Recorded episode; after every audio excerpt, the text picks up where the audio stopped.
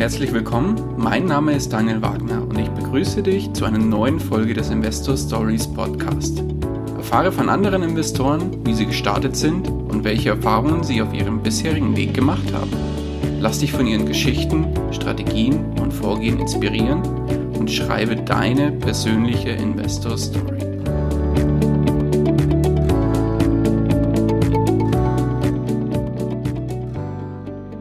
Bevor wir zur eigentlichen Podcast-Folge kommen, möchte ich dir noch kurz unseren Werbepartner vorstellen.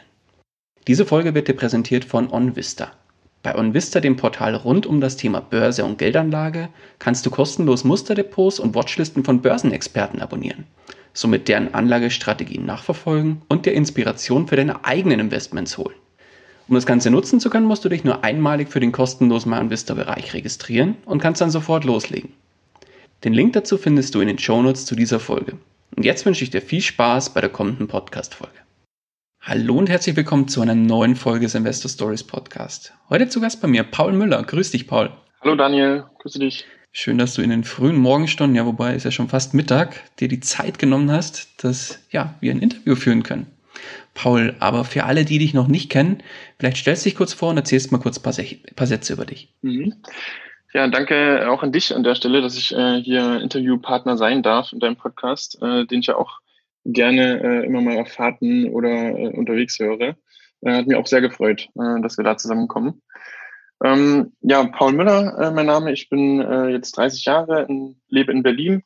Ursprünglich komme ich aus Sachsen und ähm, bin vor allem ähm, ja seit einigen Jahren jetzt in der Immobilienbranche tätig äh, als Immobilieninvestor, jetzt auch zuletzt Projektentwickler. Ähm, heißt, ich habe mich äh, anfangs neben, äh, neben dem Angestelltenjob für Immobilien interessiert, habe langfristige Buy-and-Hold-Objekte äh, gekauft und jetzt in diesem Jahr äh, habe ich mich auch selbstständig gemacht äh, für kurzfristigen Immobilienhandel, so Fix und Flip. Und ja, das ist so, was ich äh, beruflich jetzt mache, wo, womit ich äh, mich alltäglich beschäftige. Ansonsten privat bin ich auch ein Sportfanatiker. Also ich äh, mache gerne viel und, und unterschiedliche Sportarten. Habe auch über 20 Jahre Tischtennis gespielt, sehr aktiv im Verein.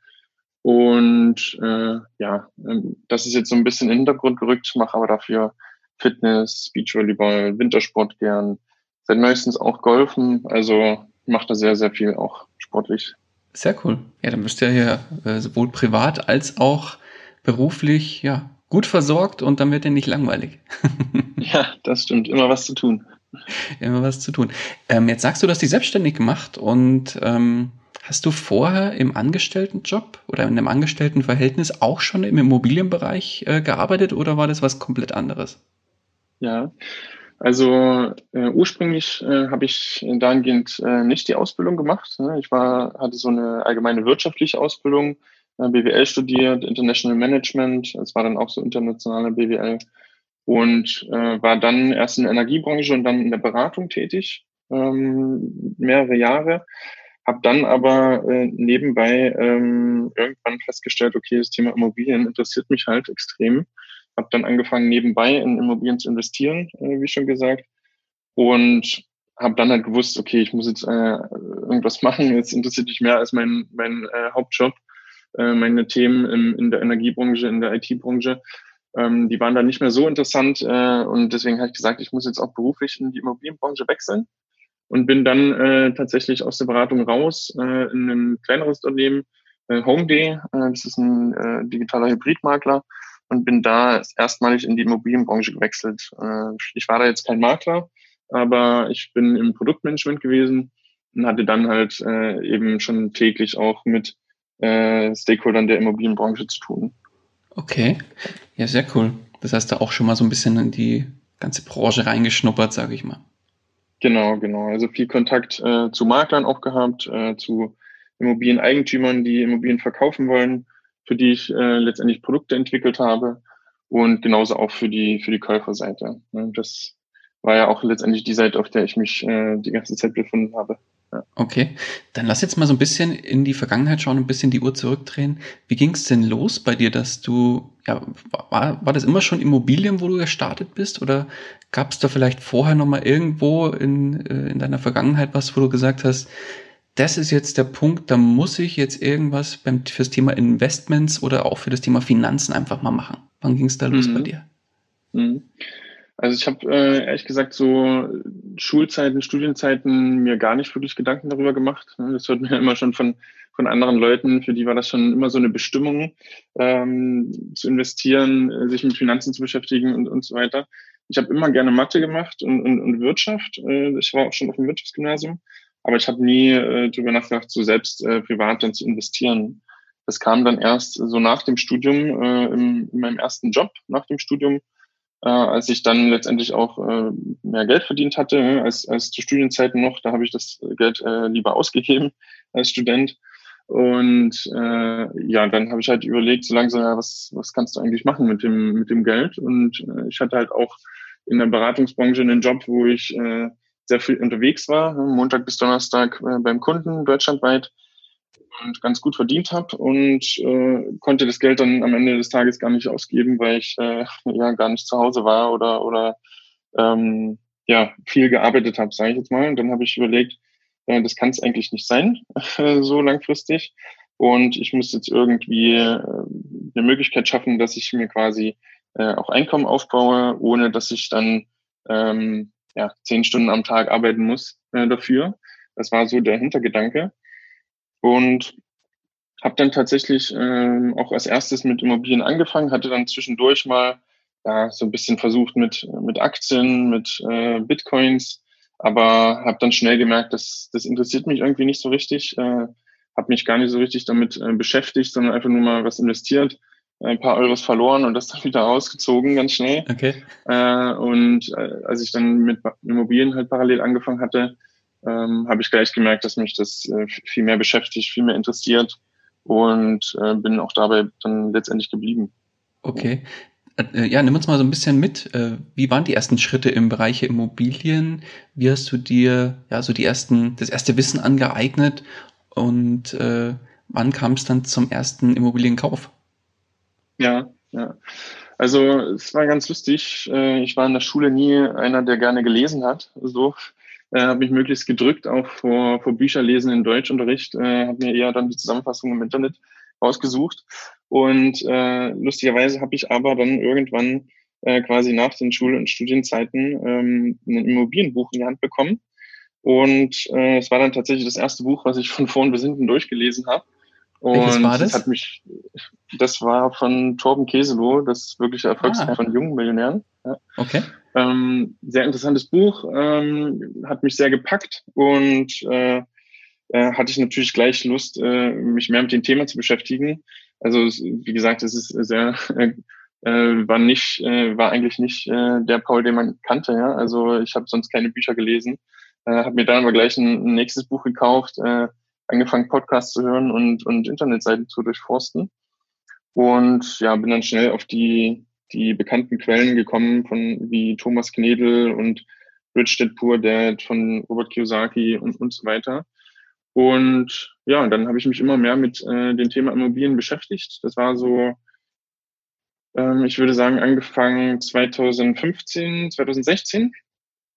Genauso um Jahreswechsel und es war immer mal, mal mehr, mal weniger. Also ich habe jetzt nicht äh, jeden Tag ähm, da gelesen oder, oder Podcast gehört, sondern ähm, das waren mal ein paar Wochen intensiver und dann auch wieder mal ein, zwei Wochen, drei Wochen, vier Wochen äh, weniger. Äh, bin aber immer dabei geblieben. Also ich wusste immer, ich hatte es immer im Hinterkopf, ähm, hey, den Podcast, den will ich jetzt weiterhören, das Buch will ich zu Ende lesen und habe schon das nächste Buch bestellt und habe dann äh, letztendlich in 2016 auch mit der Akquise angefangen äh, von Immobilien für hm, ja für Buy and Hold Objekte. Also das war erstmal die einfachere Variante. Ne? Ähm, es gibt ja so die zwei Hauptstrategien äh, bei Immobilien Buy and Hold und Fix and Flip. Also Buy and Hold im Sinne von äh, kaufen, langfristig halten, mindestens zehn Jahre, damit man danach steuerfrei verkaufen kann und äh, innerhalb der Zeit oder noch länger die Mieten einnehmen.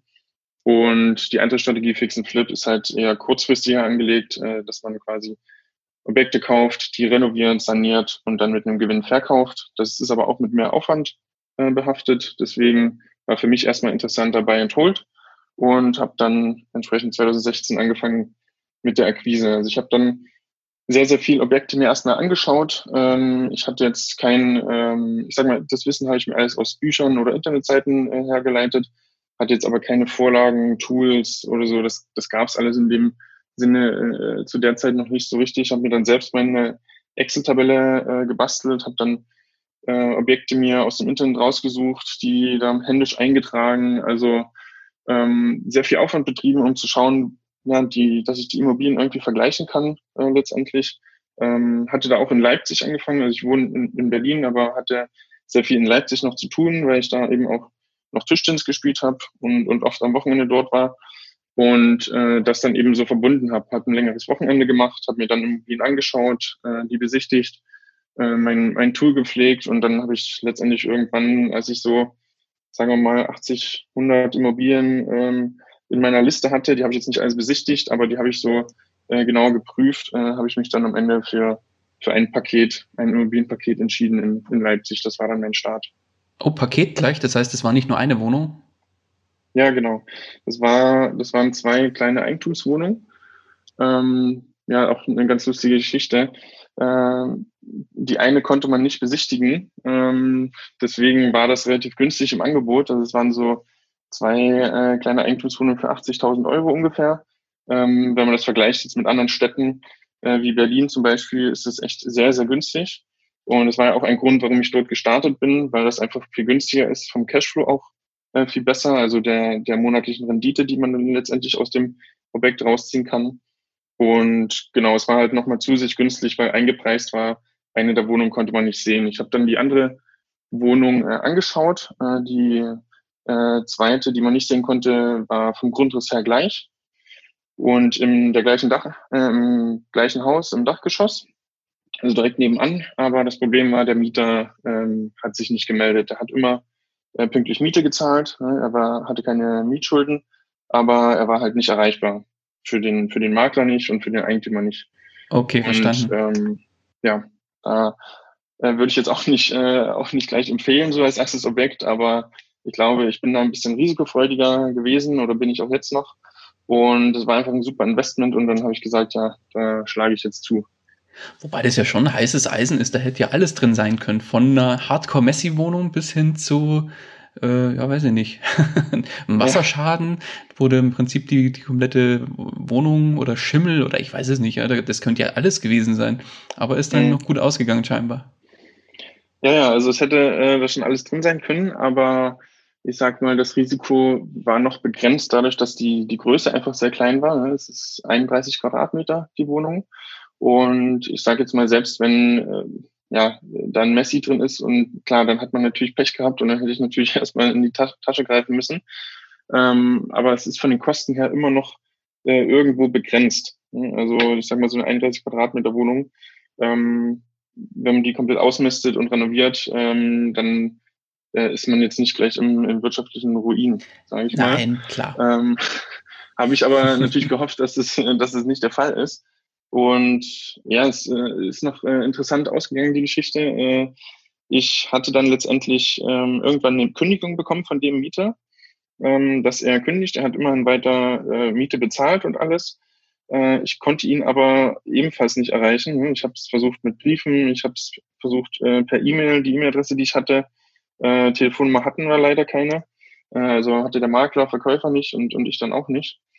Und ähm, es ging dann so weit, dass ich dann schon ein bisschen ins Schwitzen gekommen bin, äh, weil äh, kurz vor Auszug äh, bis dahin konnte ich halt diese Wohnung nicht besichtigen und konnte die niemanden anderen anbieten.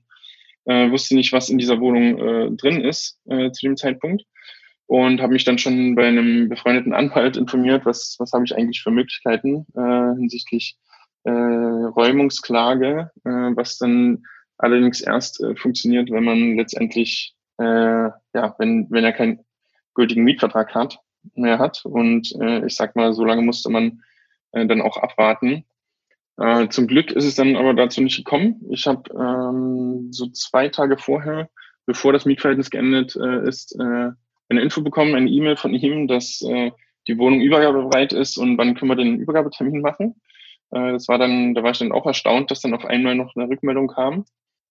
Und ja, dann bin ich kurzerhand äh, hingefahren nach Leipzig, äh, bin ja selbst in, in Berlin, äh, habe das dann noch selbst erledigt äh, zu der Zeit und habe mich dann mit ihm getroffen. Und ja, besser hätte es äh, nicht kommen können. Die Wohnung war komplett leer, die war äh, weiß, gestrichen nochmal von dem, äh, von dem Mieter.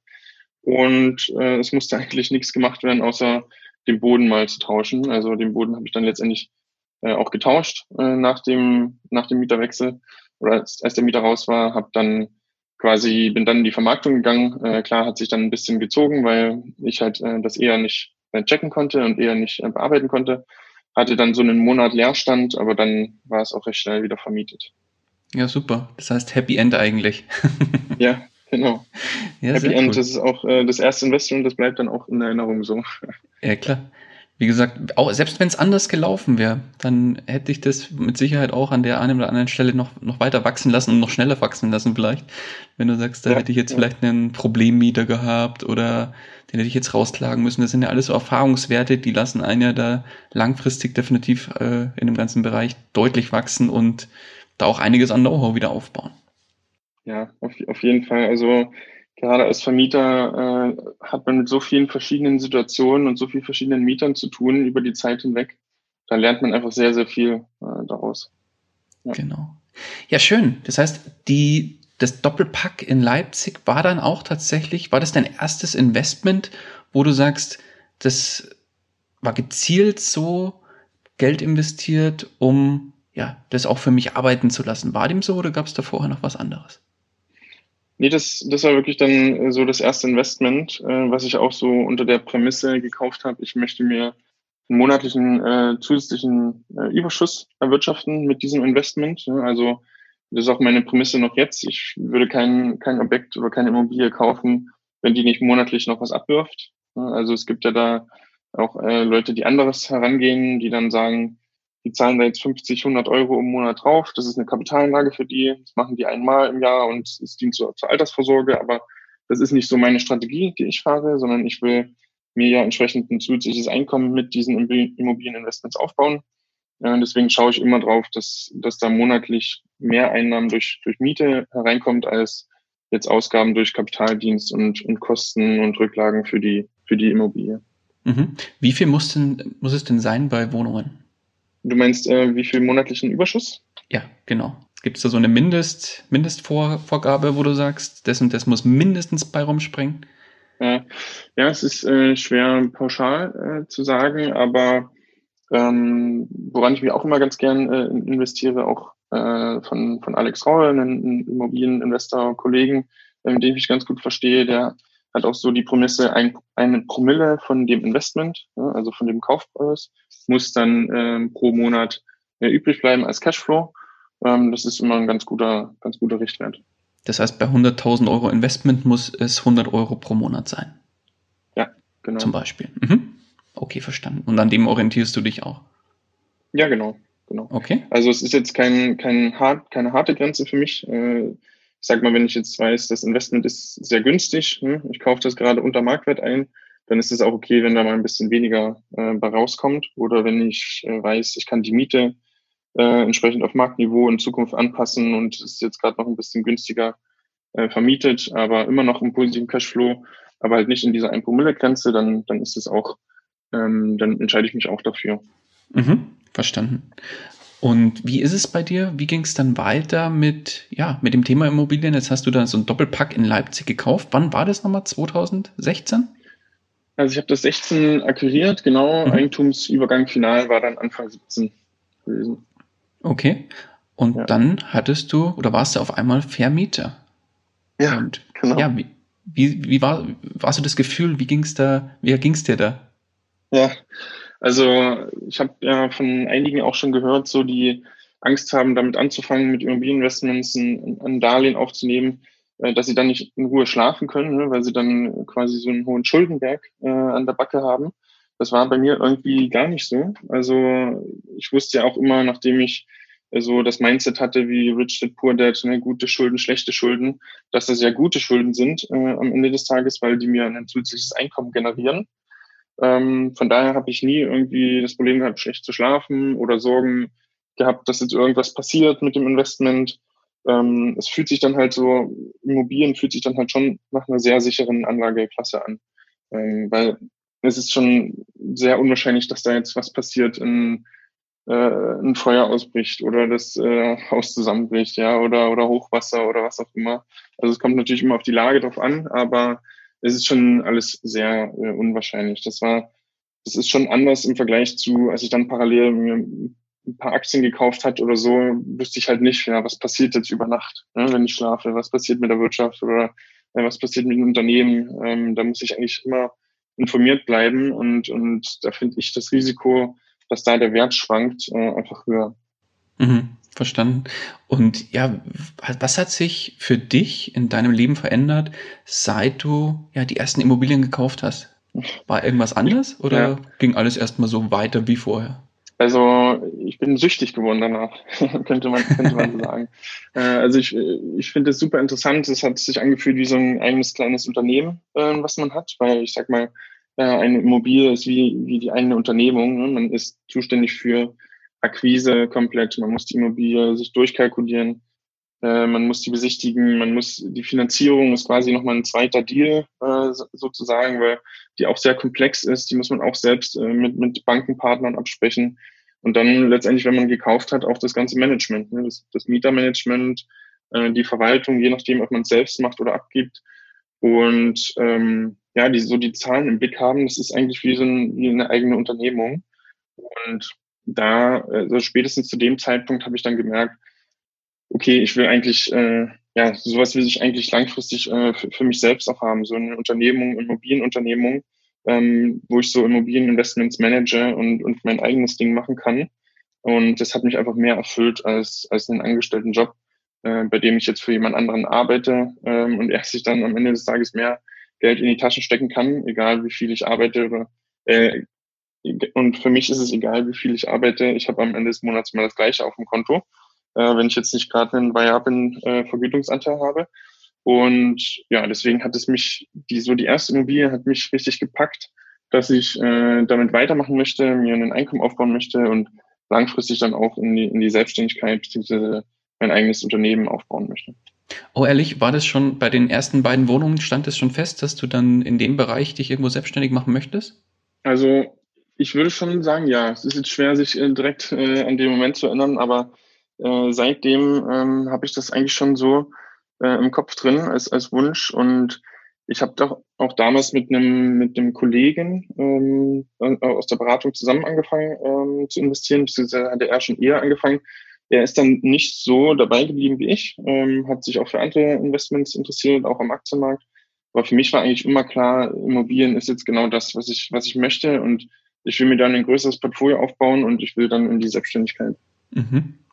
Und woher kam das Geld für deine Investments? Zumindest jetzt mal erstmal für die ersten beiden und es ging ja dann noch weiter mit Sicherheit.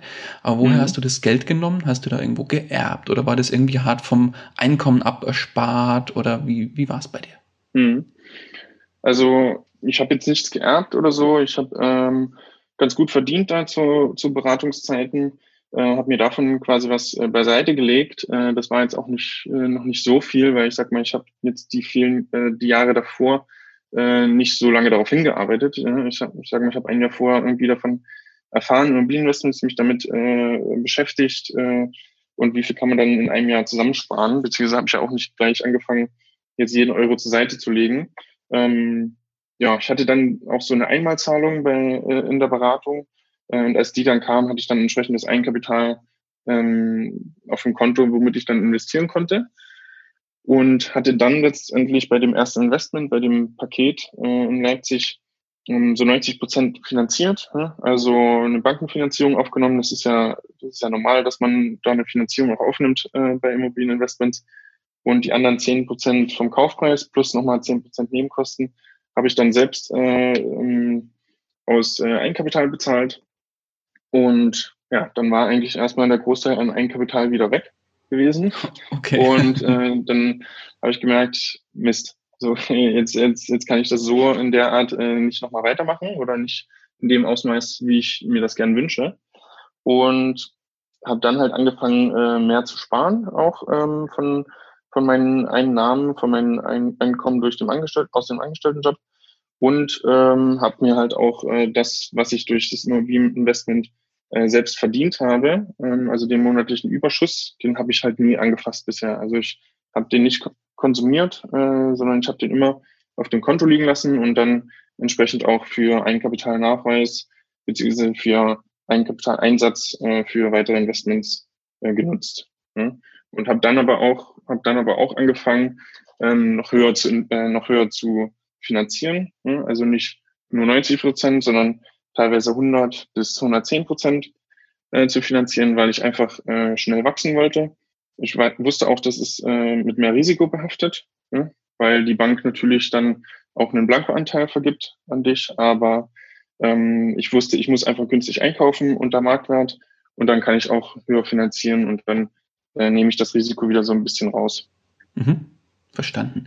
Dann nimm uns doch mal so ein bisschen an die Hand. Wie ging dann deine Reise nach den ersten beiden Immobilieninvestments weiter zu dem Stand heute? Mhm, mhm. Ja, gerne. Also ich habe dann in 2016, Ende 2016 noch äh, die nächste Eigentumswohnung gekauft. Äh, das war dann auch in, in, Leipzig. Also ich hatte mich so auf den Markt Leipzig äh, erstmal eingeschossen, ähm, weil ich da eben, wie gesagt, aus sportlicher Sicht noch oft äh, vor Ort war. Ähm, Eigentumswohnung wollte ich kaufen, weil es einfach vom, vom Risiko geringer war, als jetzt direkt mit einem Haus oder Mehrfamilienhaus anzufangen. Und habe dann letztendlich so das waren die ersten fünf Eigentumswohnungen äh, letztendlich in, in Leipzig gekauft und bin dann ähm, aber auch äh, ausgewichen auf einen anderen Standort. Also habe dann auch geschaut, wo könnte man jetzt noch investieren. Bei Leipzig, äh, die Preise haben auch ein bisschen angezogen dann mit der Zeit. Und äh, wenn man sich jetzt nur auf eine Stadt beschränkt, dann ist natürlich die Auswahl auch kleiner. Und hatte dann auch ein äh, ganz gutes Angebot in Bautzen gesehen. Das ist quasi mein Heimatort in Sachsen, in, im Osten von Sachsen, ist, äh, ich würde sagen, eine C- oder D-Stadt, ähm, je nachdem, äh, das bewertet ja jeder selbst ähm, unterschiedlich. Äh, habe gewusst, ist jetzt nicht so der attraktivste Standort, dort werde ich, werde ich keine äh, Wertsteigerung äh, bekommen über äh, zehn Jahre hinweg. Also die Immobilie wird jetzt äh, das gleiche Wert sein, äh, vielleicht sogar ein bisschen weniger ähm, nach, nach zehn Jahren, nachdem ich sie gekauft habe. Was aber für mich, äh, für meine Strategie nicht schlimm ist, weil ich suche ja Investments, die entsprechenden monatlichen Cashflow abwerfen, also äh, monatlichen Überschuss. Und das kann man natürlich in solchen kleineren Standorten ähm, deutlich besser äh, schaffen als jetzt in Großstädten wie Berlin. Ich sag mal, wenn ich in Berlin schaue, dann äh, habe ich da Bruttorenditen, also Kaltmiete im Vergleich zum äh, im Verhältnis zum Kaufpreis. Ähm, so rechne ich immer die Bruttorendite, um die Investments zu vergleichen. Da hat man in Berlin zwei, drei, vier Prozent. Und wenn man dann schon äh, auf, auf sein Darlehen vier Prozent Kapitaldienst hat, dann hat man quasi schon nichts mehr übrig von dem, von den Mieteinnahmen und, und muss monatlich draufzahlen. Und das muss man halt so in kleineren Standorten nicht. Deswegen bin ich dann auch auf Bautzen in, in Sachsen und, und Bernburg in Sachsen-Anhalt ähm, ausgewichen. Also habe auch da angefangen zu investieren, in Bautzen erst äh, Eigentumswohnung. In Bernburg, äh, da habe ich dann mein erstes Mehrfamilienhaus auch gekauft.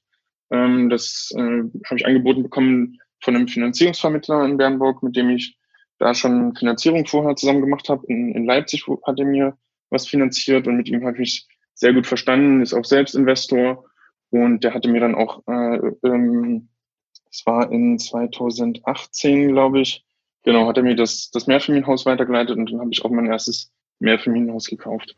Okay, sehr spannend. Wie, wie groß war das? Und äh, ja, gib uns ein paar Daten zum Haus. Ja, sehr gerne. Ähm, das Haus ist äh, vier Wohneinheiten groß. Ähm, jetzt muss ich kurz überlegen, der Kaufpreis war ungefähr so 270.000. Äh, ich glaube, ein bisschen drunter noch, genau. Vier, vier ähm, Wohneinheiten und ja, langfristig vermietet. Ähm, die Mieter wohnen bis jetzt noch drin. Ähm, ach, jetzt hat ein, ein, ein Mieter hat jetzt gekündigt im Erdgeschoss, wird gerade neu vermietet.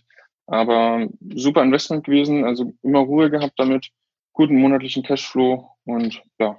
Weil ich sag mal so, ein Mehrfamilienhaus ist ja doch nochmal was anderes, als wenn man sich jetzt mit einer einzelnen Wohnung oder mit zwei Wohnungen in, ja, weiß ich nicht, ein großes eine große WEG einkauft mit, weiß ich nicht, 20, 30, 40 Parteien, Und wenn dann da mal irgendwas anfällt, dann teilen sich im Prinzip alle Einheiten des, alle äh, Wohneinheiten.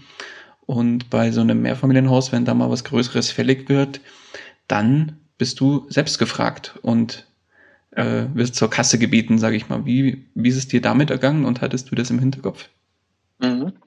Ja, das hatte ich äh, auf jeden Fall auch im Hinterkopf äh, bei der Akquise.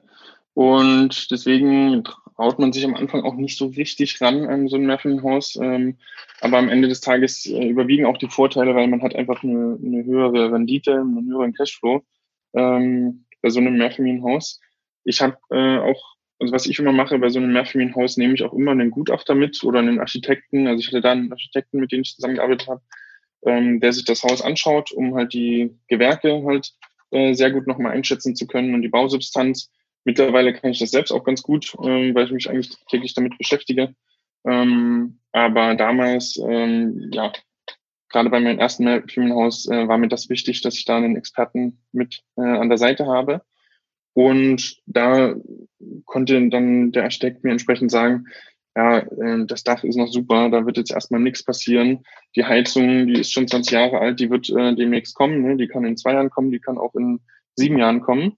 Ähm, dann muss halt an der Heizung was gemacht werden. Und dann so kann, konnte ich halt vorher in etwa abschätzen, was, äh, was sind da für Kosten, die in den nächsten fünf bis zehn Jahren so auf mich äh, zukommen werden. Und ähm, dadurch, dass ich dann letztendlich auch einen höheren Cashflow bei diesem Objekt habe ähm, und ich ja, wie gesagt, nichts davon bisher konsumiert habe, also äh, das auch ähm, zurückhalte für, für eben solche Instandhaltung, habe ich dann bei diesem Investment die Instandhaltungsrücklage ein bisschen höher äh, angesetzt ähm, und fülle die halt jetzt auf. Ähm, ich sag mal, seitdem ist bisher noch nichts weiter passiert, außer kleinere Reparaturen ähm, in der Wohnung, aber so an den Gewerken ist, war jetzt noch nichts zu machen. Und ja, das ist dann halt so mit einkalkuliert. Ne? Und wenn man in einen kleineren Standort geht, in den C-Standort, D-Standort, äh, sollte man auch auf einen größeren Cashflow achten, damit man eben die Instandhaltungsrücklage entsprechend füllen kann. Ja. Mhm. Wie war es da bei dem Haus mit vier Parteien? Wie hoch war da der Cashflow? Oder wie hoch war da die Rendite? Fangen wir so rum an. Ähm, die Rendite war beim Kauf müssten so um die 8% gewesen sein. Okay. Ähm, genau, auch Pro schon ganz gut. Bruttorendite, oder? Genau, Bruttorendite. Mhm. Ähm, ja, ich äh, letztendlich rechne dann immer, äh, von den 8% gehen ja noch so 4% Kapitaldienst weg, äh, 1% ähm, für Bewirtschaftungskosten und, und noch ein Prozent für Instandhaltung, Mietausfall. In dem Fall habe ich jetzt ein bisschen höher angesetzt. Und dann sieht man halt schon, also es ist jetzt so ein grober Überschlag. Ne? Ich habe dann natürlich mein Kalkulationstool, wo ich das die genauen Zahlen dann eingebe. Aber so grob ähm, schaue ich immer bei 6, 6,5 Prozent genauer hin, weiß, dass ich dann letztendlich äh, auch noch ein bisschen Verhandlungsspielraum habe beim Kaufpreis, um, um dann halt auf mindestens 6,5, 7 Prozent zu kommen. Und genau, bei dem Investment waren es 8. Ich, wenn, wenn ich mich nicht irre, waren es sogar ein bisschen mehr als 8, äh, 8,5 oder so. Genau, und äh, ja, monatlich ist es natürlich immer sehr schwankend, ähm, was dann übrig bleibt. Also man kann natürlich äh, vorab äh, vor dem Investment eine Kalkulation anfertigen. So mache ich das ja auch immer. Und äh, wenn ich jetzt sage mal, nichts passiert, ist keine Instandhaltung, ich äh, führe etwas zur Instandhaltungsrücklage hinzu, ne, einen bestimmten Anteil äh, des Cashflows, dann habe ich immer noch X Überschuss. Ne? Ähm, aber wie es dann in Realität aussieht, ist ja immer noch ein bisschen anders, ne? weil ich sag mal, das, was ich zur Instandhaltungsrücklage hinzufüge, äh, führe, das ist ja immer noch auf meinem Konto. Das ist nur von Konto A auf Konto B. Ja, klar. Äh, aber es ist immer noch bei mir. Und was dann tatsächlich anfällt, das ist natürlich jeden Monat wieder anders. Ähm, und dann kann es nur sein, ich habe einen Monat halt weniger Cashflow und einen anderen Monat habe ich mal wieder mehr, wenn nichts angefallen ist.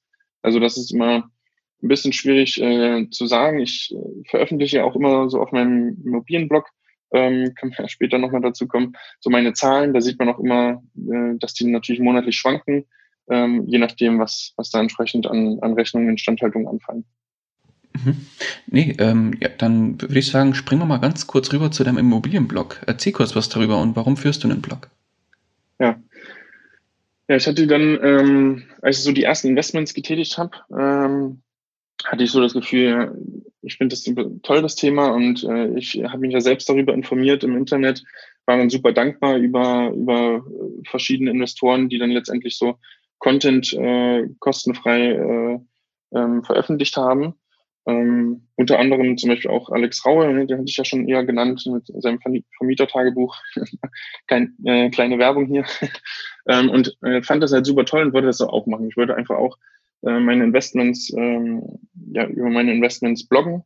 Ähm, gerade für, für Immobilienanfänger, die sich dafür interessieren, so ein bisschen die Angst nehmen, so ein bisschen Sicherheit geben, wie funktioniert so ein Investment. Ich, ich, ich erkläre das auf meinem Blog äh, von, von Anfang bis Ende, von Akquise, wie mache ich Akquise, wie finanziere ich meine Deals, ähm, wie rechne ich meine Deals, kann man sich auch ein kostenfreies äh, ähm, Kalkulationstool herunterladen. Also ich finde das, finde das super. Es ist für mich einmal so eine Art ähm, ja, ähm, Erinnerung auch, ne? wenn ich dann mal wieder zurückschaue auf mein erstes Investment und dann den, den Artikel lese, es ist einfach toll, wieder das in Erinnerung zu rufen. Ähm, und ich habe sowieso ein schlechtes Gedächtnis, von daher ist es ganz gut, wenn ich das aufschreibe. Dann kann ich es mir später mal durchlesen. Und äh, auf der anderen Seite auch das, das Wissen einfach äh, weiterzugeben an, an Menschen, die das interessiert und die investieren wollen. Ja. Okay, ja, sehr gut. Hast du zu deinem, äh, zu dem Haus, wo wir jetzt gerade drüber gesprochen haben, hast du da auch einen Blogartikel? Weil dann können wir den gerne verlinken. Ja, genau, da habe ich auch einen. Ähm, ja, können wir gerne verlinken. Den schickst du mir, dann verlinken wir den sehr gerne. Dann könnte jeder mal so dein erstes Mehrfamilienhaus sich äh, zu Gemüte führen, würde ich sagen. Ja, ja, das machen wir. Ja, perfekt. Dann, ja, dann hast du dein erstes Mehrfamilienhaus gekauft und dann lass mal so ein bisschen jetzt auf wirklich den heutigen Stand mal schauen. Wie sieht's heute aus bei dir im Portfolio, ähm, was das Thema Immobilien angeht, beziehungsweise dein Portfolio allgemein? Mhm. Genau, also ähm, so mein Portfolio hinsichtlich Investierens allgemein ist wirklich fast ausschließlich Immobilien. Also ich habe mich voll auf Immobilien fokussiert. Äh, wie gesagt, ich hatte ja so ein eins, zwei ähm, Versuche mit äh, Aktien oder, oder Kryptowährungen, was aber nicht ernsthaft, äh, kein ernsthaftes Interesse bei mir geweckt hat. Das, deswegen würde ich sagen, so von meinem, ja, von meinen äh, investierten äh, oder von meinen Finanzen ist so 90 Prozent in Immobilien und dann habe ich noch so fünf Prozent Cash, fünf Prozent ähm, Unternehmensbeteiligung. Ähm, und Genau, und mein Immobilienportfolio ist jetzt letztendlich, ich habe so mittlerweile 24 Einheiten ähm, aktuell, die ich langfristig im, im Bestand halte. Ich hatte dann auch noch ein größeres Objekt gekauft, so ein Wohn- und Geschäftshaus. Äh, das war auch in Bernburg. Ähm, das war dann das erste Mal mit Gewerbe, ähm, was ich jetzt in der Regel eigentlich nicht mache, aber da hat es sich angeboten. Es war einfach ein sehr gutes Investment. Das war mein erstes Co-Investment auch mit meinem äh, Co-Investor in Bernburg vor Ort. Und da sind halt, äh, es hat sich angeboten, weil das Gewerbe, was da drin ist, sind einfach Ärzte, Architekten, Anwälte, also ein sehr gutes Mieterklientel. Ähm, und ich sage es immer auch in so einer Kleinstadt, äh, die Ärzte, die bleiben halt auch in der Kleinstadt. Also es ist selten, dass dann Ärzte aus der Kleinstadt in eine andere Stadt ziehen ähm, ja, und in die Stadt verlassen. Und zur Not ähm, ist es immer noch eine sehr, sehr, sehr gute Mikrolage. Das ist auch, worauf ich immer achte. Also wenn ich in so einen kleineren Standort gehe, wie jetzt Bautzen oder Bernburg in dem Fall, äh, dann möchte ich eine sehr, sehr gute Mik Mikrolage haben. Ne? Dann möchte ich im Zentrum sein oder in Uninähe, wenn da eine Uni ist in der Stadt oder so. Äh, und ich möchte halt äh, Wohnungen äh, haben oder Gewerbe, was halt nachgefragt ist. Ne? Was ich halt dann, wo ich halt das Risiko, dass ich es nicht vermietet bekomme, entsprechend minimiere, was ja automatisch in so einer, in so einer Kleinstadt höher ist als in einer Großstadt wie Berlin jetzt. Ja? Und ja, das war so mein größtes Investment auch. Ähm, habe dann jetzt noch eine ähm, eine Wohnung auch in der Heimat, in, in der Nähe von Bautzen. Das hat sich auch sehr gut gerechnet und bin jetzt so auf äh, 24 Einheiten äh, aktuell. Äh, bin aktuell noch an, an zwei Mehrfamilienhäusern dran im Paket, ähm, ist aber noch nicht, äh, noch nicht eingetütet, äh, der Deal, deswegen kann ich da noch nicht so viel zu sagen. Mhm, alles ähm, gut. Hoffe, hoffe aber, dass das, äh, dass das vielleicht dieses Jahr noch klappt. Genau, und dann habe ich ja äh, letztendlich äh, dieses Jahr äh, mich auch äh, selbstständig gemacht, äh, bin aus dem Angestelltenjob äh, raus, habe mein eigenes Unternehmen gegründet für Fix and Flip, weil ich auch schon immer mal äh, Fix and Flip ähm, ja, bearbeiten wollte, also Fix and Flip Deals machen wollte. Ähm, das, was ich alles im Stand halte, das ist ja quasi langfristig, äh, wo ich dann so die Miete kassiere und mir ein passives Einkommen aufgebaut habe. Und die Fix and Flip Deals sollen dann einfach jetzt ähm, kurzfristiger Immobilienhandel sein, womit ich mir Eigenkapital entsprechend auch aufbaue und äh, noch mehr Erfahrung sammle. Mhm. Ja. Hast du, bevor du dich selbstständig gemacht hast, schon Fix- und Flip-Deals gemacht oder ging es da wirklich war das ein harter Cut? Du hast quasi gekündigt und dann die, das Unternehmen gegründet, um damit durchzustarten. Wie war es da bei dir? Mhm. Also ich habe vorher noch keinen äh, Fix-and-Flip-Deal äh, vollständig gemacht. So. Ähm, ich hatte dann äh, parallel gegründet letztendlich. Es hat sich eine sehr gute äh, Konstellation ergeben mit äh, drei Mitgründern. Ähm, ja, die, wo, wo auch einer davon äh, ein erfahrener Immobilieninvestor ist, von dem ich letztendlich Fix und Flip lerne. Ähm, der ist auch hier in Berlin ansässig und äh, mit dem mache ich gerade auch sehr, sehr viel zusammen. Und ähm, die anderen zwei ja, haben auch noch so ein Anfangsfunding mit aufgebracht, sage ich mal, dass wir schon mal ein gewisses Startkapital hatten. Und das war halt eine sehr, sehr gute Konstellation, das hat mit den Jungs sehr, sehr gut gepasst. Und äh, ich bin da super happy drüber und habe dann letztendlich so parallel schon gegründet. Äh, wir hatten parallel schon gegründet. Ich hatte noch meinen Arbeitsvertrag auslaufen lassen, also hatte noch bis Ende Juni äh, den, das Angestelltenverhältnis. Ähm, am Ende noch ein bisschen eher äh, beendet, äh, natürlich wegen Urlaub und Co. Und habe dann aber parallel schon angefangen, entsprechend äh, mit der Objektakquise anzufangen. Mhm. Und äh, Vorher hast du ja im Prinzip Betrag X aus dem Angestelltenverhältnis gehabt und zusätzlich noch äh, deine anderen Einkommensquellen, wie eben äh, ja die Miete aus deinen Einheiten, die du schon hat, hattest, also deine Buy-and-Hold-Einheiten und vielleicht auch mhm. so ein mhm. paar Einnahmen, äh, Einnahmen schon mal noch aus dem Blog. Gibt es noch weitere Einkommensquellen, auf die du setzt oder ähm, sind es erstmal die, die ich jetzt genannt habe? Nee, das sind, also das sind so die, ähm, die du genannt hast, ne? Also mein, mein Angestelltenjob, beziehungsweise jetzt ist es in der Fix Flip Company, was ich, was ich da halt äh, mit den Flip Deals verdiene. Dann äh, das, das Nebeneinkommen entsprechend durch äh, die, die Buy and Hold Objekte und, und mein Blog, den man halt so in, im Laufe der Zeit so gewissermaßen ein bisschen monetarisiert hat. Biete jetzt auch so Coachingstunden an, ähm, beziehungsweise habe ich das bisher angeboten. Jetzt ähm, habe ich so ein Coaching-Programm entwickelt, auch wo ich äh, junge Investoren oder ähm, Leute, die anfangen wollen, in Immobilien zu investieren, quasi über einen längeren Zeitraum, über Wochen, Monate begleite. Das ist jetzt auch so, so, eine, so ein bisschen Nebeneinkommen noch. Äh, genau, das sind so die, die Einkommensarten. Perfekt. Äh, eins fällt mir gerade ein. Dein Name vom Blog haben wir noch gar nicht genannt. Sag den mal vielleicht kurz. Oh ja, ja, Immo Cashflow ist der Name. Also www.immocashflow.com. Mhm. Der Blog. Okay wird dann auch über die Shownotes hoffentlich gefunden. Das heißt, wer da zu dir möchte und zu dir äh, mehr über dich erfahren möchte, kann da gerne dann draufgehen. Ja, perfekt. Sehr cool. Und ja, jetzt äh, hattest du vorher im Prinzip ja in einem Angestelltenverhältnis einen Betrag X, den du verdient hast, und dann ging es rüber in die Selbstständigkeit. War das dann tatsächlich erstmal so ein, ja, ich sag mal, so ein, wenn man so eine, so eine Gehalts- oder so eine Einkommenskurve jetzt vor sich hat, war das erstmal so ein äh, ein Wurf nach unten, so eine Kurve nach unten oder ging das erstmal auf einem gleichen Level weiter? Mhm. Also, wie gesagt, ich hatte dann sehr, äh, sehr Glück mit dieser Anfangskonstellation auch, ne, mit, mit den drei Mitgründern. Und wir hatten äh, eben da auch ein Anfangsfunding bekommen und entsprechend Startkapital, was letztendlich jetzt so für das erste Jahr die Fixkosten äh, auch deckt. Und da, das beinhaltet auch letztendlich einen, einen Geschäftsführergehalt. Also ich bin Geschäftsführer von der Company, ähm, also Gesellschafter, Geschäftsführer und zahle mir letztendlich auch ein Gehalt aus, so dass ich da jetzt nicht den, den äh, Einschnitt im, im Einkommen äh, hinnehmen musste. Da habe ich eben äh, sehr Glück gehabt. Das ist natürlich anders, wenn man jetzt komplett alleine äh, in die Selbstständigkeit geht und äh, erstmal gar kein Einkommen hat und erstmal die ersten Deals machen muss. Ähm, dann hat man natürlich einen, einen entsprechenden Einschnitt. Ja. Okay mal, jetzt mal komplett negativ gesprochen. Was wäre, wenn das komplett schief gehen würde? Wenn das komplett schief gehen würde, Gibt's was ich mir nicht vorstellen B? kann, ähm, was, was, nicht passieren wird, mhm. ähm, weil ich einfach äh, super motiviert bin und, und ähm, ja, einfach viel Engagement und, und Motivation reinstecke und das auch so meine Lebensaufgabe ist. Also kann mir, äh, ist, vielleicht ist es auch ein bisschen bläuerig, aber ich kann es mir nicht vorstellen, dass es schief geht. Ähm, wenn es schief geht, dann habe ich ja am Ende des Tages immer noch gewonnen, weil ich habe mir entsprechend äh, Wissen angeeignet, ich habe Erfahrungen gesammelt, ähm, ich bin wieder einen Schritt weiter in, in dem Thema Immobilieninvestments gegangen und ähm, ja, dann habe ich immer noch meine, meine langfristigen Buy-and-Hold-Objekte, die ich auch noch weiter skalieren will neben, nebenbei. Also ich will mich ja jetzt nicht nur auf Fix und Flip äh, beschränken, sondern ich will auch, wenn sich gute Möglichkeiten ergeben, auch äh, für den langfristigen Bestand weiterhin kaufen. Mhm. Okay. Dann würde mich jetzt natürlich interessieren, wie Jetzt, äh, Moment, du hast gesagt, bei der Fix and Flip Company, die du jetzt da gegründet hast, habt ihr zu viert gegründet oder war das jetzt zu dritt? Genau, wir haben zu viert gegründet. Zu viert.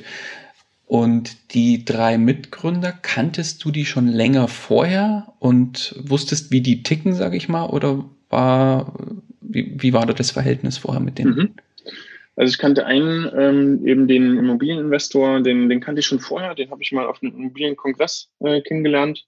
Ähm, jetzt noch nicht so intensiv, ne, aber ich äh, habe mich mit ihm schon unterhalten, war irgendwie Mittagessen zusammen und äh, wir kannten uns. Ich wusste, dass, dass er da sehr erfahren ist auf dem Gebiet. Die anderen beiden, ähm, die kannte ich jetzt nicht, ähm, die kannte er aber. Er hat auch mit einem von dem äh, studiert, also den kennt er schon sehr lange.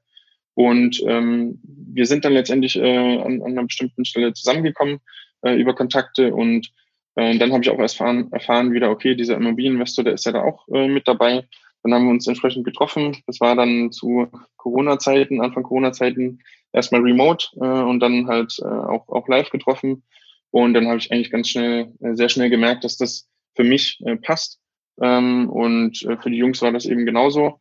Und dann, dann war eigentlich schnell klar, dass, dass wir da zusammenkommen und, und das Projekt durchziehen. Okay.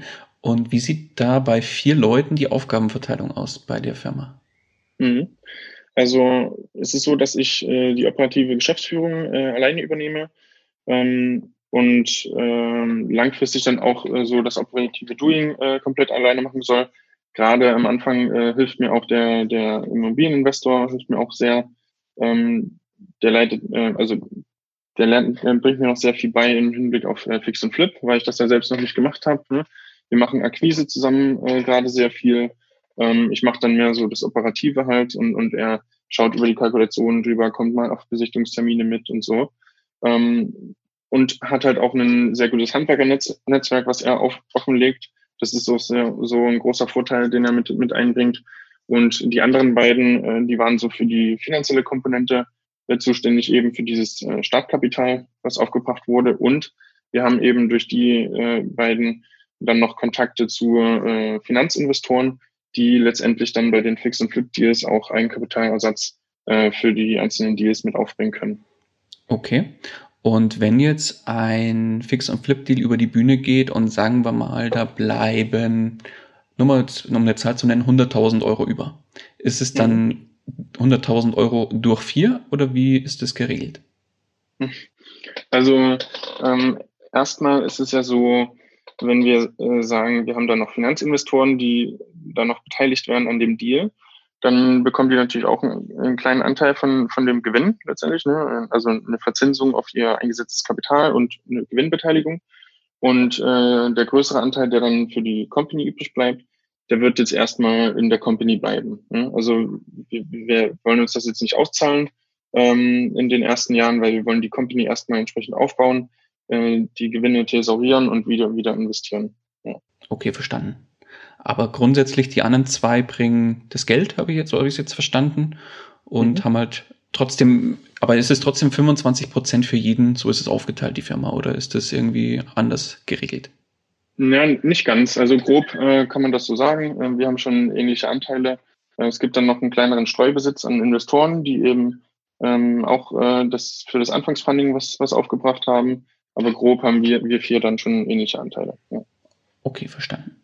Nee, sehr gut. Okay. Finde ich mal ganz spannend äh, zu hören, wie sowas entstehen kann. Mhm. Und ja, da wünsche ich natürlich ganz, ganz viel Glück, dass das natürlich nicht schief geht. Das war jetzt natürlich ganz, ganz böse, die Aussage, aber ähm, ich finde es immer spannend, wenn man sich mal so zumindest einen Plan B überlegen sollte. Aber ich fand deine Antwort sehr, sehr schön, dass du sagst, da habe ich dann im Zweifel auf jeden Fall ganz viel Know-how aufgebaut und viel, viel gelernt. Finde ich sehr gut. Das Positive im Negativen sehen. Finde ich sehr gut. Mhm. Dann lass aber jetzt trotzdem mal nochmal auf, das, auf die negative Seite von dem Thema Investments schauen und jetzt nicht auf die Zukunft, sondern auf die Vergangenheit und die Themen, die dir bisher passiert sind. Was, mhm. wenn du so zurückblickst, was war denn beim Thema Investments, explizit natürlich beim Thema Immobilieninvestments, äh, dein größter Fehler? Mhm. Äh, ich würde sagen, dass ich nicht, noch, noch nicht eher angefangen habe äh, damit. Äh, mhm. also der, der größte Fehler, weil es, es macht einfach total Spaß und es, es lohnt sich einfach. Und ähm, äh, dann ärgert man sich, sich natürlich, dass man diese Opportunity äh, nicht, nicht eher gesehen hat. Aber ich glaube, ich, also ich habe jetzt nicht so einen großen Fehler gefühlt, dass ich jetzt irgendwie ein Investment äh, total in die Tonne gegriffen habe oder so. Ähm, ich erinnere mich an ein äh, oder, oder ein Paket, auch was ich in Leipzig gekauft habe ähm, und das jetzt über Airbnb vermiete, so kurzfristig, äh, also auch eine andere Vermietungsstrategie äh, da mal ausprobiert habe. Da ähm, ja, das hat alles am Anfang ein bisschen, äh, ich, ich habe das ein bisschen zu teuer eingekauft, würde ich sagen, ne, äh, weil die eine Wohnung war auch äh, möbliert, ähm, war dann aber doch nicht so schön möbliert, dass ich das am Ende doch äh, letztendlich wieder ein bisschen aufhübschen musste und da nochmal Geld in die Hand genommen habe. Also da, das würde ich sagen, das Investment, ähm, ist das Einzige, was ich nicht unter Marktwert gekauft habe, ähm, war aber zu der Zeit auch gut vermietet, eben wegen der Möblierung äh, habe dann aber gemerkt, ja, ich muss es aber weiterhin möbliert vermieten, damit sich das entsprechend gut rechnet. Und bin dann, ähm, habe dann gesagt, okay, dann probiere ich jetzt hier mal Airbnb aus. Äh, wollte ich sowieso ähm, schon immer auch mal ausprobieren. Und ja, dann war das, das, das ist so mein, mein holprigstes Investment, würde ich sagen. Da ähm, kam es auch dazu, dass ich dann eine äh, Wohnung komplett halt äh, habe einrichten lassen äh, von ähm, einer Homestagerin. Das hat auch super geklappt, die sieht super, super toll aus und ist sehr gut vermietet über Airbnb.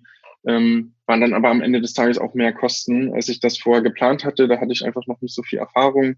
Ähm, das heißt, ich musste dann auch mehr, mehr Geld in die Hand nehmen, als ich das in meiner Anfangskalkulation drin hatte. Da hat zum Beispiel die Küche, hat dann keine Standardküche reingepasst, weil das auch so ein kleines Einzimmer-Apartment ist und da musste dann eine Spezialküche angefertigt werden und das war dann halt gleich mal deutlich teurer. Ähm, ja, und dann die andere Wohnung, also von den beiden, das war auch ein Paket wieder, die habe ich dann ähm, über einen anderen Kontakt einrichten lassen. Ähm, und da, ja, das hat es auch so ein bisschen, da hat sich so ein bisschen schleif, habe ich so ein bisschen schleifen lassen. Der ist nicht so richtig äh, aus dem Knick gekommen. Ich äh, war da nicht so richtig hinterher, deswegen ähm, ist es da auch zu ein, zwei Monaten längerer Zeit gekommen, die ich, äh, wo ich die Wohnung habe noch nicht vermieten können über Airbnb, habe das dann doch wieder abgegeben an jemand anderes der hat das dann relativ schnell umgesetzt und dann konnte ich das auch ver vermieten. Das war auch so ein Fehler, dass ich da äh, einfach vielleicht zu lieb auch war und, und äh, nachgefragt habe, wie sieht's denn aus, wie ist der Fortschritt und, und äh, habe mich dann immer so vertrösten lassen, dass er gerade äh, irgendwie sehr beschäftigt ist und dies und das passiert ist und so. Er hatte immer sehr viel Ausreden äh, und da hätte ich einfach noch, noch strikter hinter, hinterher sein sollen. Mhm. Was ich ganz spannend finde, das hast du gesagt, du hast eine Wohnung von einer Homestagerin äh, einrichten lassen. Äh, warum hast du das nicht selber gemacht? Äh, ja, ähm, weil ich es nicht so gut kann, würde ich sagen. Also das ist ein Hauptgrund. Ähm, ich, ich kann es, glaube ich, nicht gut. Ich habe da nicht so ein schönes äh, Auge für und ich mache es nicht gern. Äh, also ich bin unfassbar ungern in, in Ikea oder in sonstigen Möbelläden äh, und äh, denke mir da was aus, wie ich die, die Wohnung einrichten kann. Ähm, und, und ich denke halt auch immer, wenn es äh, jemanden gibt, der das professionell machen kann und das am Ende besser aussieht, ähm, dann macht es total Sinn für mich, das abzugeben. Ähm, wie sieht denn sowas Ende, aus? Also ähm, können wir auch gerne mal verlinken. Ähm, das ist eine Wohnung auf Airbnb, das ist eine sehr, sehr, sehr hell eingerichtet, so ähm, mit schönen äh, hellen Möbeln, so Accessoires, äh, auch so ein bisschen im, bisschen im Leipzig ähm, ähm, Flair. Ne? Da sind so ein, zwei Bilder auch von Leipzig. Also das hat sie super gemacht. Ähm, kann, kann ich nur äh, weiterempfehlen. Und ja, sie macht das ja auch letztendlich ist ihr, ihr täglich Brot, also ihr, ihr Job. Und, und ich äh, habe sowas noch nie gemacht, das so in, in Einrichtungen. Und ja, deswegen hätte ich mir am Ende dann nur geärgert, wenn es irgendwie lange dauert, ja. äh, mich Nerven kostet und nicht so schön aussieht am Ende des Tages. Das heißt, wie darf ich mir das vorstellen?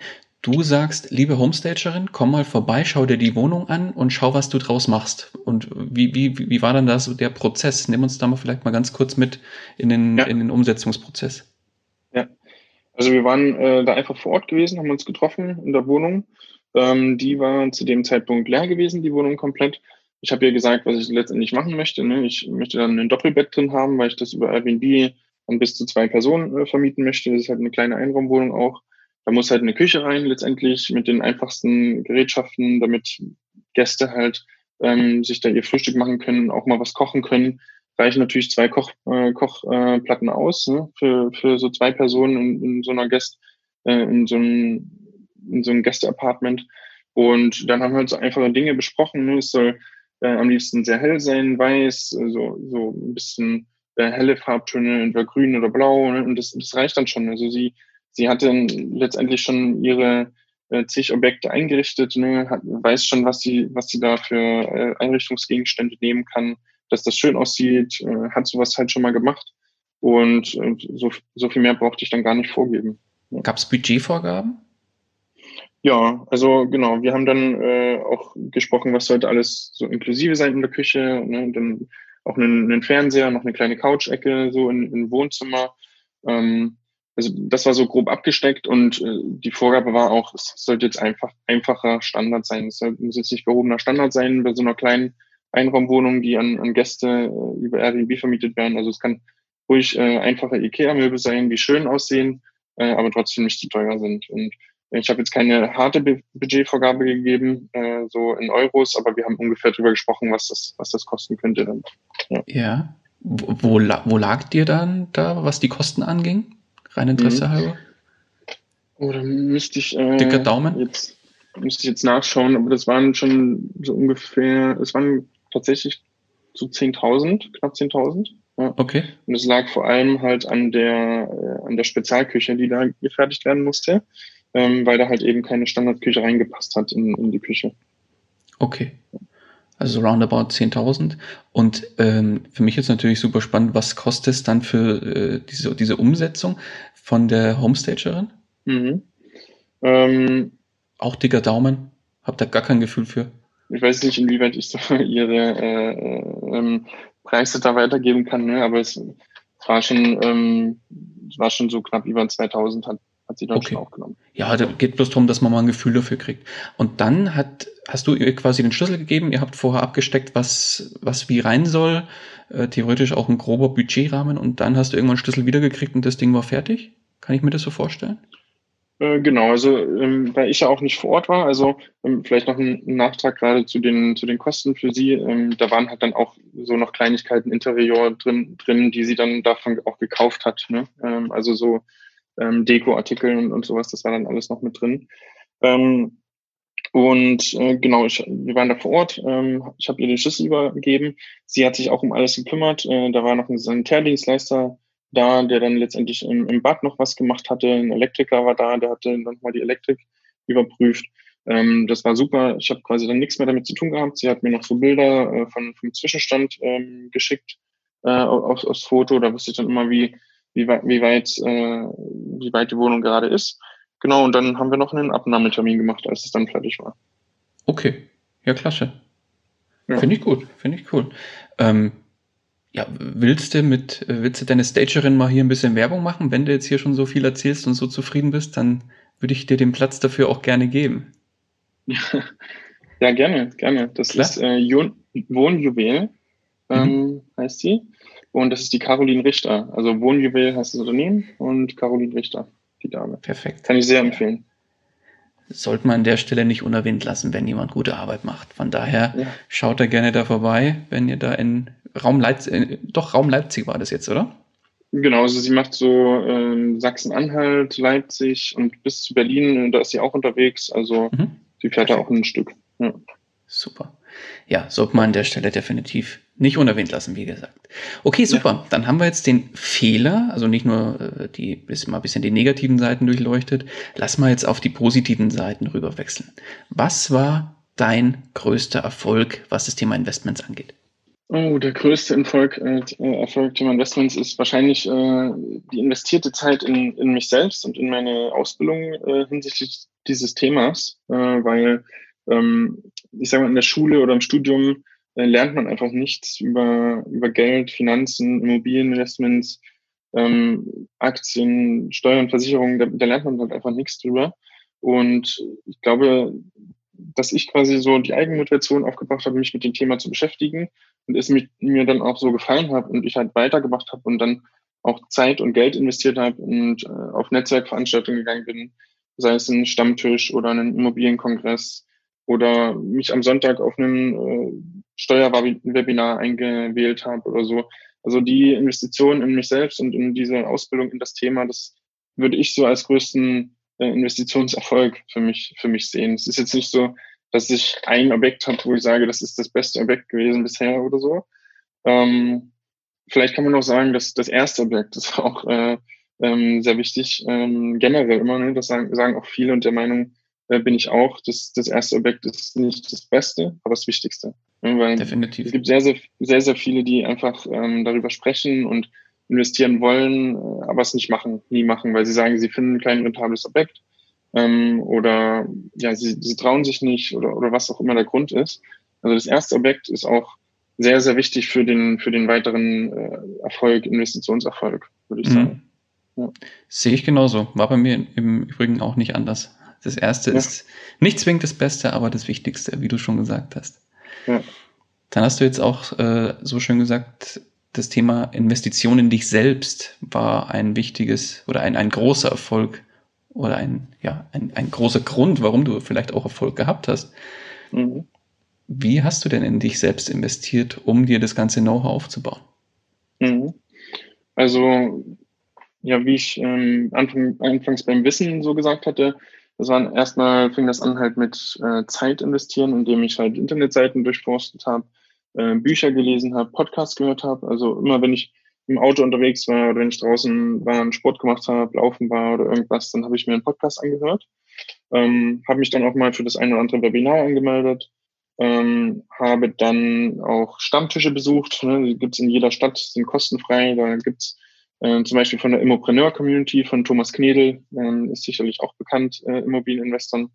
Ähm, der hat so Stammtische in allen Städten und äh, da kann man auch einfach hingehen, sich nett austauschen mit Leuten. Da gibt's ähm, jede mögliche, äh, jede Art von Investor und, und Dienstleister, die auf dem Stammtisch sind. Ne? Sind das, sind das andere Investoren, Makler, Homestager auch. Also da kann man alles finden und, und super viel lernen. Also das finde ich auch sehr, sehr wichtig. Und habe dann halt auch so ähm, nicht nur Stammtische, sondern auch so Immopreneur-Kongress zum Beispiel äh, besucht oder die ein oder andere Immobilienveranstaltung noch. Und genau, so habe ich halt dann auch Zeit und, und äh, Geld investiert, aber das Geld äh, zahlt sich ja äh, definitiv wieder zurück äh, mit dem Wissen, was man sich aneignet. Was ich auch noch gemacht habe in 2019, ähm, ne, in 2020, dieses Jahr war das, äh, Anfang des Jahres habe ich noch die Immopreneur Masterclass gemacht von Thomas Knedel.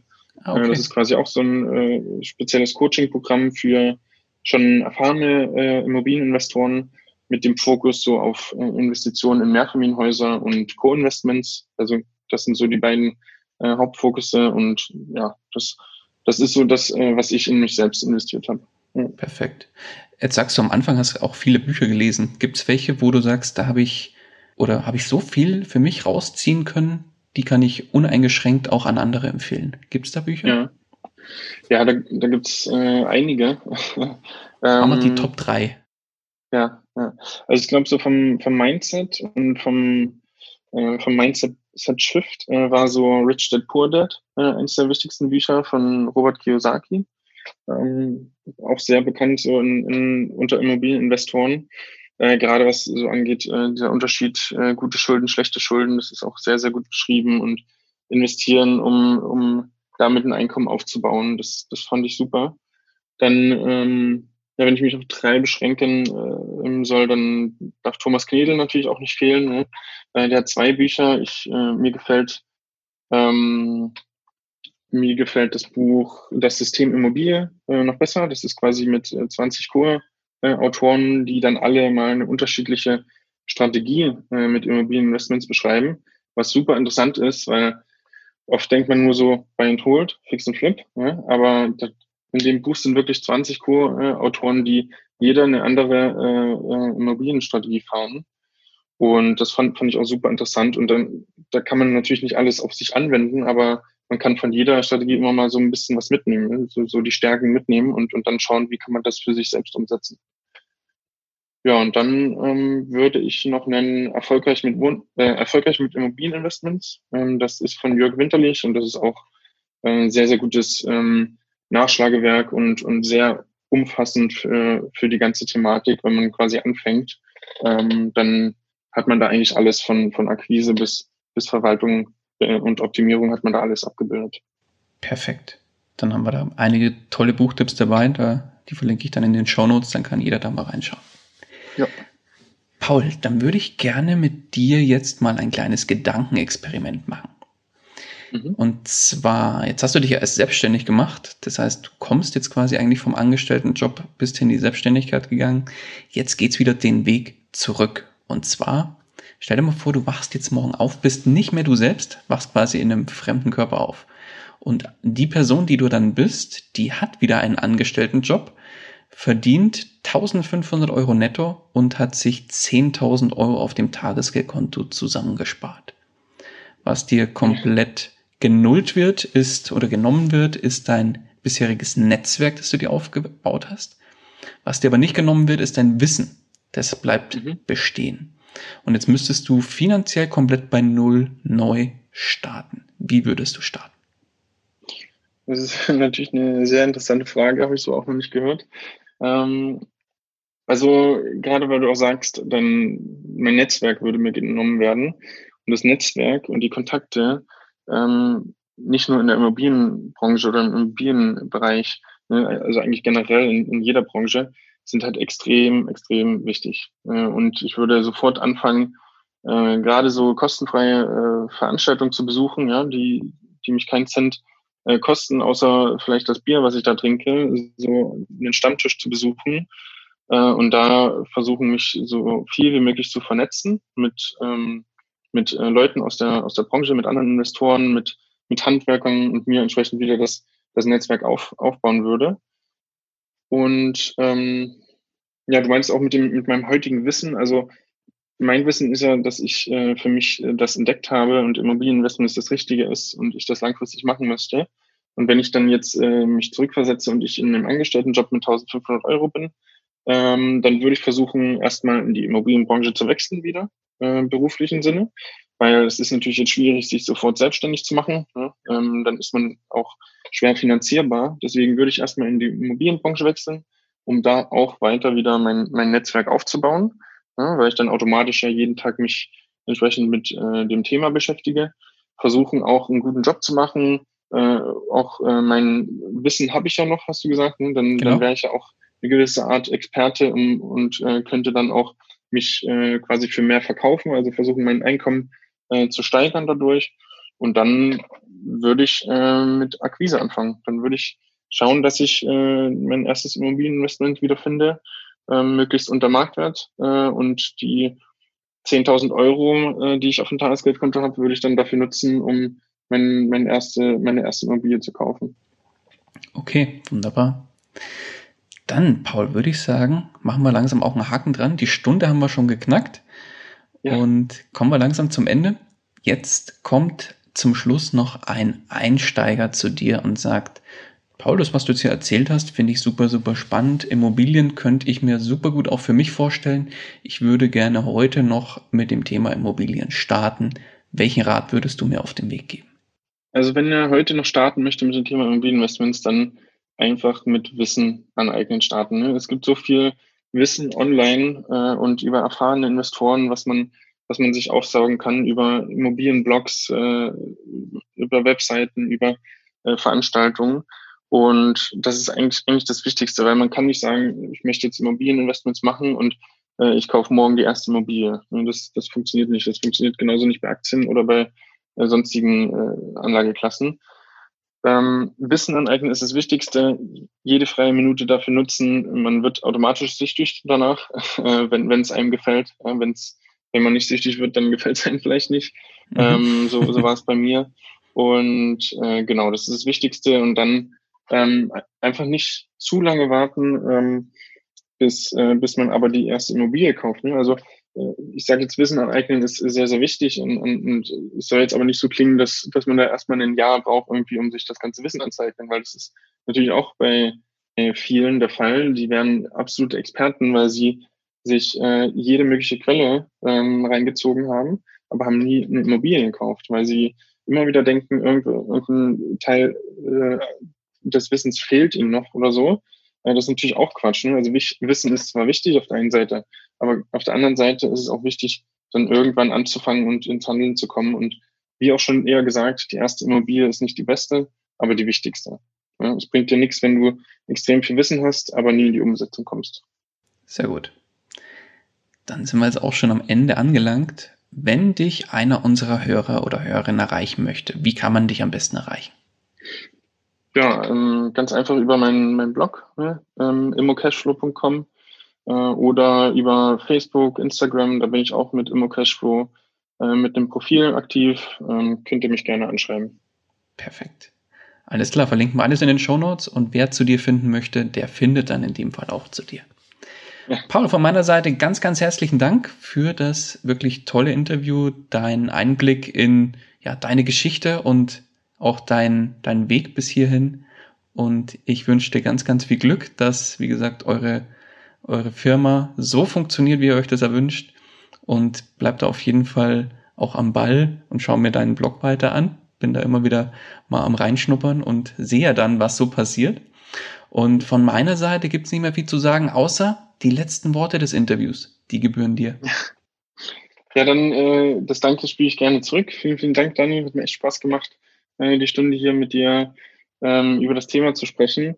Ähm, ich glaube, was man mal machen müsste in einem Interview mit dir. Das wäre doch auch mal, das wäre doch auch mal interessant, äh, dass du der Interviewpartner bist und dann stelle stell ich dir die Fragen.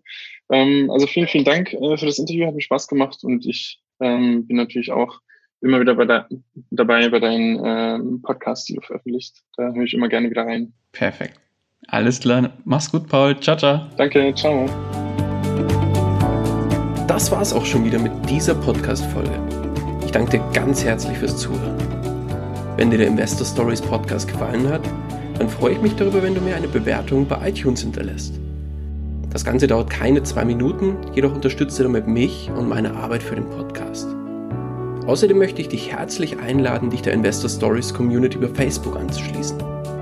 Vernetze dich dort mit Gleichgesinnten, tausche dich mit anderen Menschen, die ebenso die Verantwortung für ihre Finanzen selbst übernommen haben, aus und profitiere vom Know-how vieler erfahrener Investoren. Neben dem aktiven Austausch erwarten dich regelmäßige Community-Aktionen, Gewinnspiele und noch vieles mehr. Den Weg zur Community findest du über www.investor-stories.de slash community. Ich freue mich, wenn du auch beim nächsten Mal wieder mit dabei bist. In dem Sinne, alles Gute und habe die Ehre, dein